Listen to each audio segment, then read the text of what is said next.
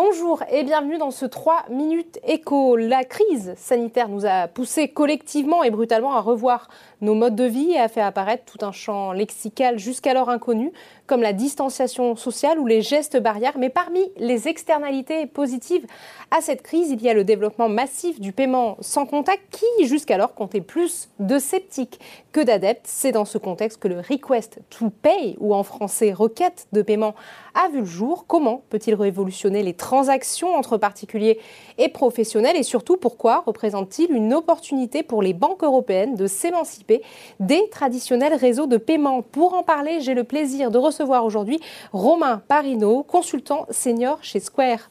Bonjour Romain. Bonjour Sarah.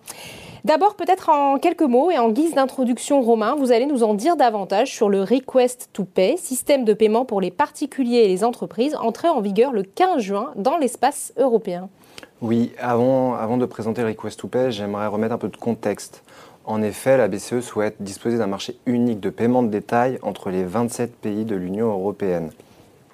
Ce vaste projet ambitionne d'avoir un système de paiement européen afin de euh, sécuriser et fluidifier toutes les transactions dans la zone européenne. C'est dans ce cadre que le Request to Pay s'inscrit. Donc maintenant, qu'est-ce que le Request to Pay? C'est un système de messagerie standardisé et interopérable avec les solutions de paiement existantes. Ce nouveau procédé ne vient donc pas révolutionner l'échange de monnaie, ce n'est pas un nouveau, une nouvelle solution de paiement, mais plutôt une brique qui vient s'insérer dans l'écosystème de la chaîne du paiement. Aujourd'hui, pour effectuer un virement, il faut enregistrer l'IBAN, valider l'IBAN et ensuite initier le paiement. Demain, le request to pay vient inverser cette logique puisque c'est au payé d'initier le paiement. Le payeur n'aura plus simplement qu'à valider l'opération et c'est la technologie SEPA qui assurera le transfert de monnaie. Ok, alors on comprend bien finalement que le Request to Pay vise à développer euh, l'usage du virement instantané, mais finalement en quoi est-ce novateur euh, Certains acteurs de la fintech française le proposent déjà depuis plusieurs années, Romain?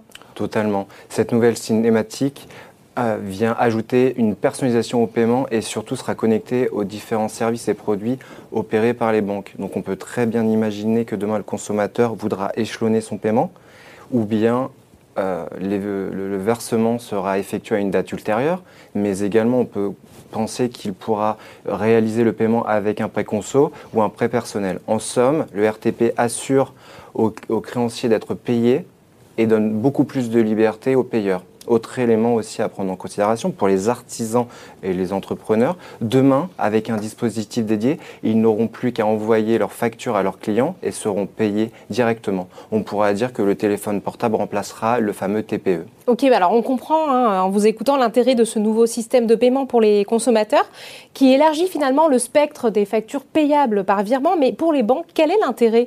Est-ce qu'elles cherchent à s'émanciper des réseaux euh, interbancaires comme Visa et Mastercard? Alors l'enjeu pour les banques, il est très clair, s'affranchir de la carte bleue. Aujourd'hui, à chaque fois qu'on effectue une transaction par carte bancaire, des frais viennent s'ajouter.